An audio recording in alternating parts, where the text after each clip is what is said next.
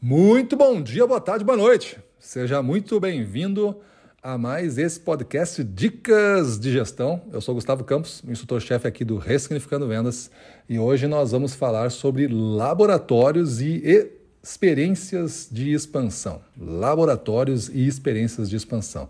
Mas o que é isso? O que tem a ver isso com gestão? Ficou louco? Deixa eu explicar.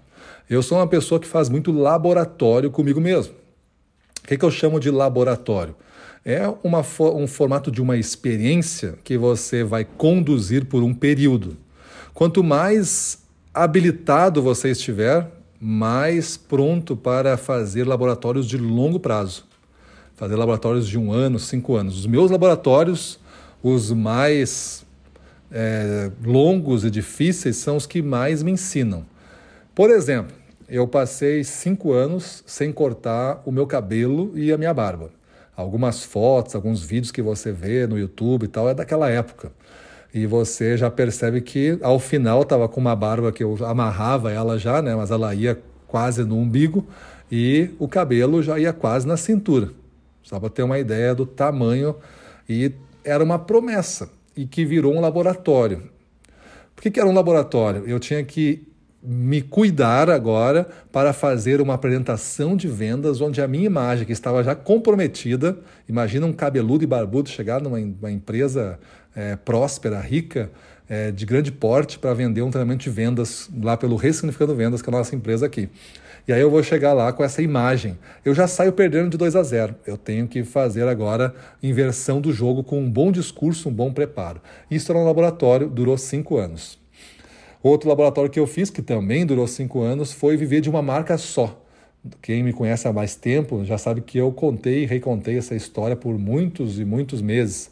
Viver de uma marca só. Calçado, meia, calça, é, camiseta, camisa, casaco, boné, todas essas coisas, mochila, todas as linhas que essa marca tinha, eu tinha que usar somente da marca deles.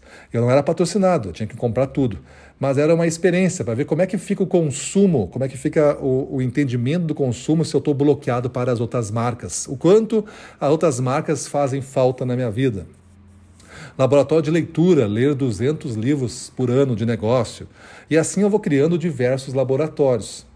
Tem amigos meus que entenderam, amigos gestores que entenderam essa proposta, e aí eles já fazem laboratórios do tipo: eu vou é, abrir, em média, um cliente a cada dia com a minha equipe. Este vai ser o meu, meu projeto para esse ano. Ou seja, contando sábado e domingo. É, são 365 aberturas em um ano útil. Ou seja, talvez alguns dias, tipo domingo, não se faça nada, vai ter que recuperar e eu vou ter que fazer dois num dia, três no outro, e assim vai indo, não posso falhar nenhum dia. São 365 aberturas. Então, o laboratório, 365 aberturas. Para que isso? Porque você vai incentivar a sua turma a abrir clientes, a desenvolver um discurso persuasivo, a fazer com que eles entendam o processo da abertura de clientes, a, o processo de aquecimento de um cliente para abrir o cliente mais rapidamente. E depois de aberto, esse cliente vai ter que ser mantido. Aí eu posso criar um segundo projeto mais para frente. Projeto Fidelização da Base. E aí você vai trabalhar competências diferentes, vai treinar eles, vai dar aulas, treinamentos, e-books, encontros, coaching, mentoria, livros, tudo o que você puder para que eles entendam o que fazer para esse projeto fidelização. Então, todos os laboratórios que eu chamo, as conclusões do laboratório, elas me trazem elementos para melhorar a minha capacidade, as minhas competências, de maneira que eu possa usar esses exemplos, no meu caso, como instrutor-chefe do Ressignificando Vendas, para explicar para o meu público, você, por exemplo, é, algumas conclusões que não tem lugar nenhum, não tem nenhum livro, porque ninguém passou por duros testes que nem eu faço comigo mesmo. E dá para dizer que eu já fiz mais de 15 laboratórios diferentes.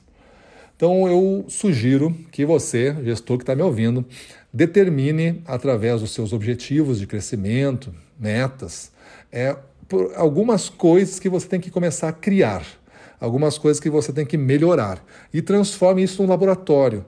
E um laboratório você pode fazer um, como se fosse uma causa. E essa causa você vende para a sua equipe que vai lhe ajudar a atingir este, este laboratório. E aí você vai ter muito mais, uma prática muito maior e muito de, de mais impacto do que somente uma meta compartilhada e comunicada. Um laboratório faz com que a gente queira vencer, que a gente queira se expor ao risco, que a gente queira evoluir.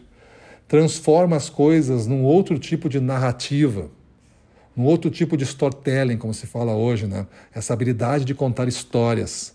Se tu transformar uma meta, um conjunto de metas num grande laboratório, não é simples embalagem, é uma outra história. E essa outra história, ela motiva mais, ela engaja mais, ela faz com que as pessoas persistam mais. Maravilha, pessoal. Então é isso aí. Amanhã nós vemos na nossa próxima dica. Vamos para cima deles.